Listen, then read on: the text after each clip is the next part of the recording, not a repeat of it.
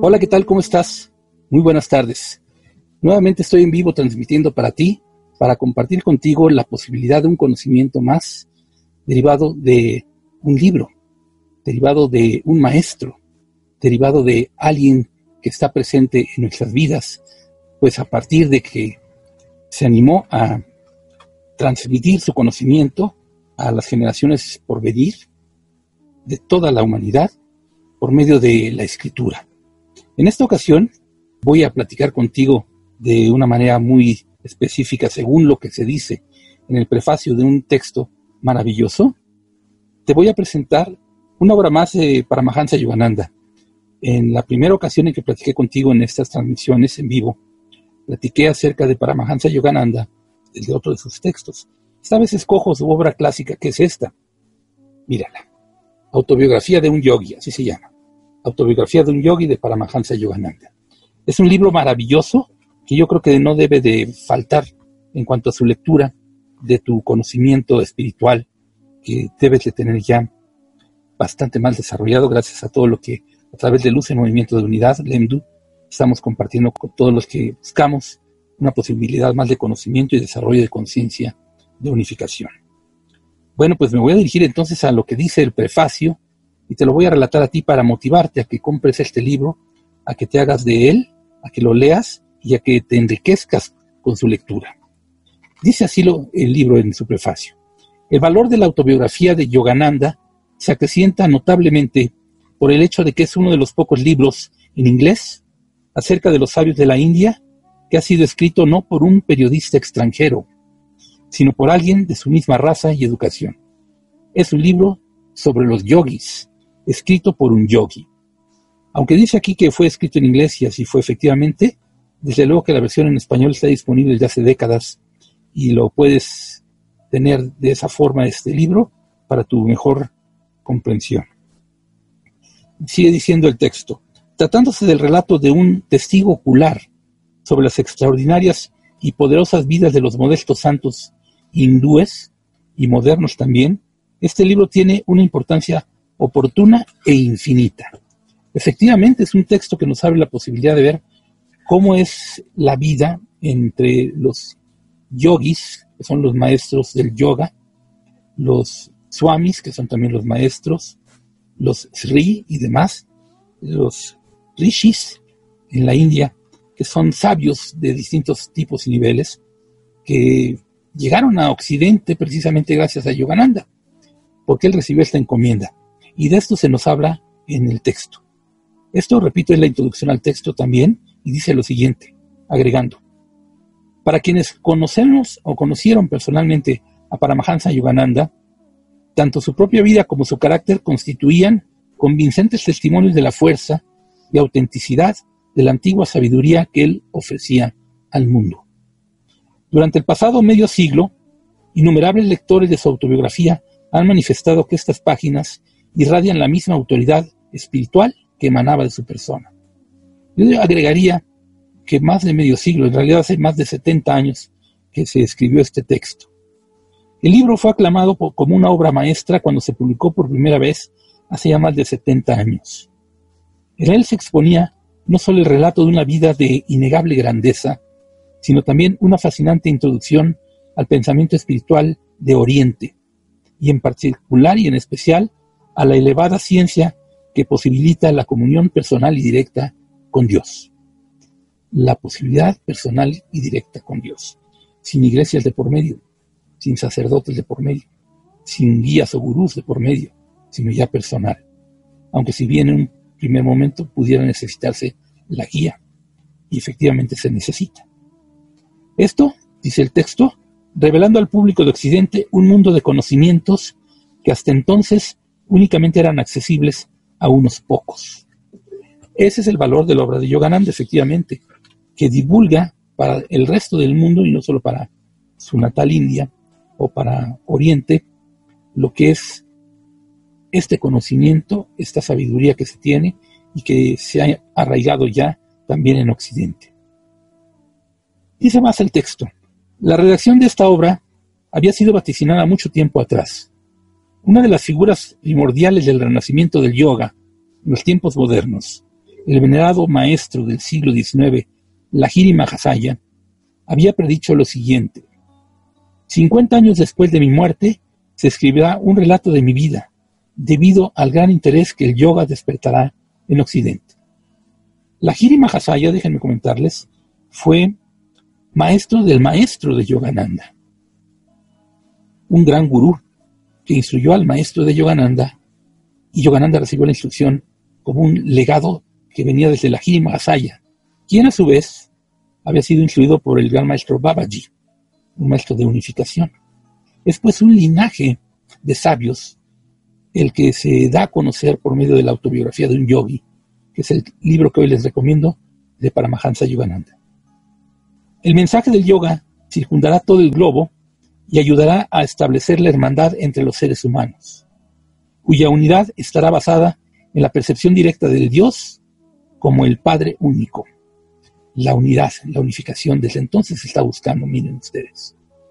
Muchos años después, el eminente discípulo de la Giri Mahasaya, Swami Sri Yuktesvar, dio a conocer esta profecía a Sri Yogananda y le dijo lo siguiente, tú debes cumplir con tu parte difundiendo este mensaje y escribiendo sobre esa vida sagrada. Así pues, Yogananda recibe la encomienda de su maestro en el sentido de que escriba la vida del maestro de su maestro, de la Giri Mahasaya.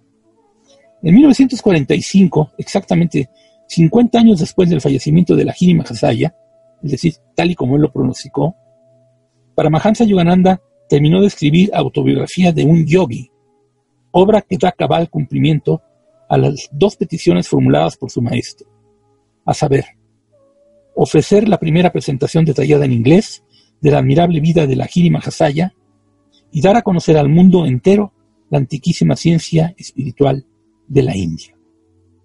¿Qué riqueza debe de tener este libro entonces? ¿No te da curiosidad de conocerlo? Aunque quizás ya lo conozcas, si es así, conviene volverlo a leer. La creación de autobiografía de un yogi fue un proyecto en el que Paramahansa Yogananda trabajó durante muchos años.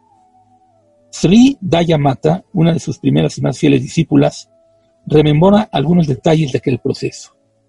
¿Cómo puede un maestro hacerse tiempo para escribir un libro de tal naturaleza y muchos más después de este? Y durante el transcurso de la escritura de este. Esto es anecdótico y miren lo que se cuenta. Cuando yo llegué a Mount Washington en 1931, Paramahansa había comenzado ya a trabajar en la autobiografía de un yogi. En cierta ocasión, cuando me encontraba en su estudio desempeñando ciertas tareas en calidad de secretaria, tuve el privilegio de ver uno de los primeros capítulos que él escribió, el que se refería al Swami de los Tigres. Me pidió que lo guardara, indicándome que era material para un libro que estaba escribiendo. Posteriormente, entre los años 1937 y 1945, redactó la mayor parte de la obra. Desde junio de 1935 hasta octubre de 1936, Sri Yogananda visitó la India, país al que regresó viajando a través de Europa y Palestina para reunirse con su gurú, Swami Sri Yuktesvar, por última vez. Durante su estancia allí, cumplió gran parte de los datos históricos para la autobiografía, así como relatos referentes a algunos de los santos y sabios había conocido y cuyas vidas iba a describir tan memorablemente en su libro. Nunca había olvidado la petición que me hiciera Sri Yuktesvar, es decir, el maestro Yogananda, de escribir la vida de la Mahasaya. Escribió más tarde Yogananda mismo. Durante mi permanencia en la India, aprovechaba todas las oportunidades que se me presentaban para establecer contacto con discípulos y parientes directos del yogatar, asentando sus conversaciones en voluminosas notas. Verificaba hechos y fechas y reunía fotografías, cartas antiguas y documentos. Fíjense todo lo que tuvo que hacer Yogananda. Después de regresar a Estados Unidos a fines de 1936, comenzó a pasar gran parte del tiempo en la ermita que durante su ausencia se había construido para él en Encinitas, ciudad situada en la costa sur de California.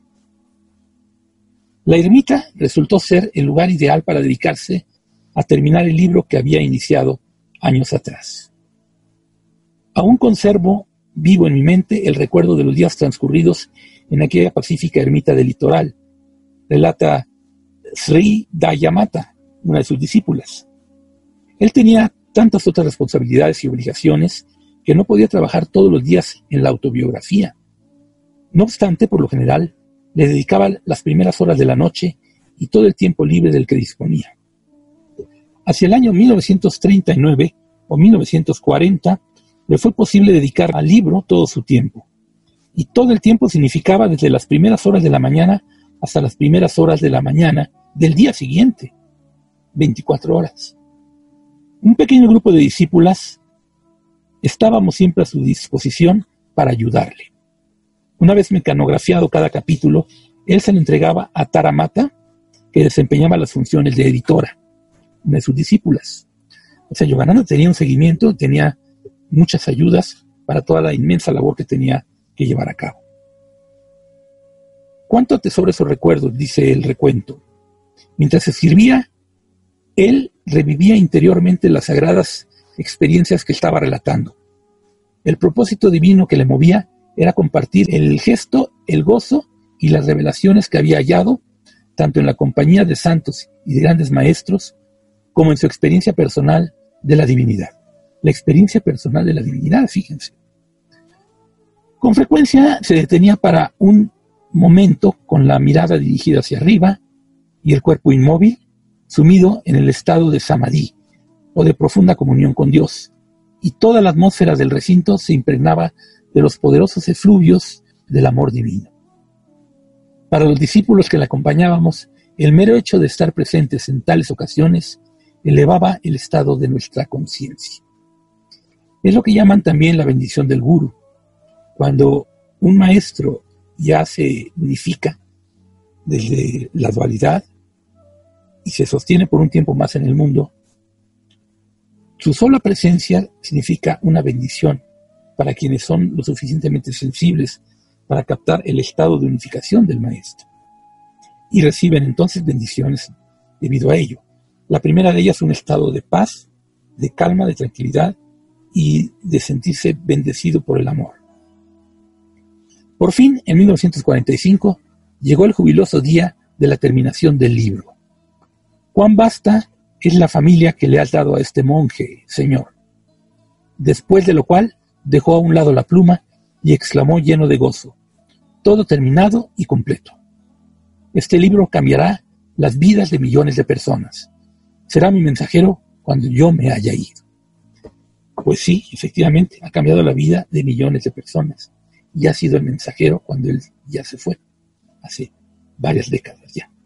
El libro es este, Autobiografía de un yogi de Paramahansa Yogananda. Te lo recomiendo ampliamente. Miren que si no influyó a tantas vidas que el propio Josh Harrison de los Beatles lo tenía de cabecera, compró decenas de libros de esta misma edición y la regalaba a sus amigos para que todos pudieran accesar al conocimiento que se transmite en él. Es una lectura fascinante.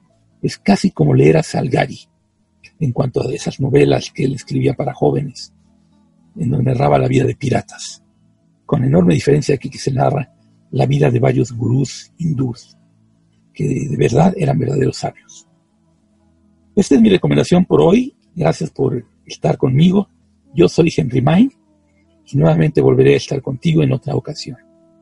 Que tu día sea paz, que tu día sea luz, que tu día sea amor.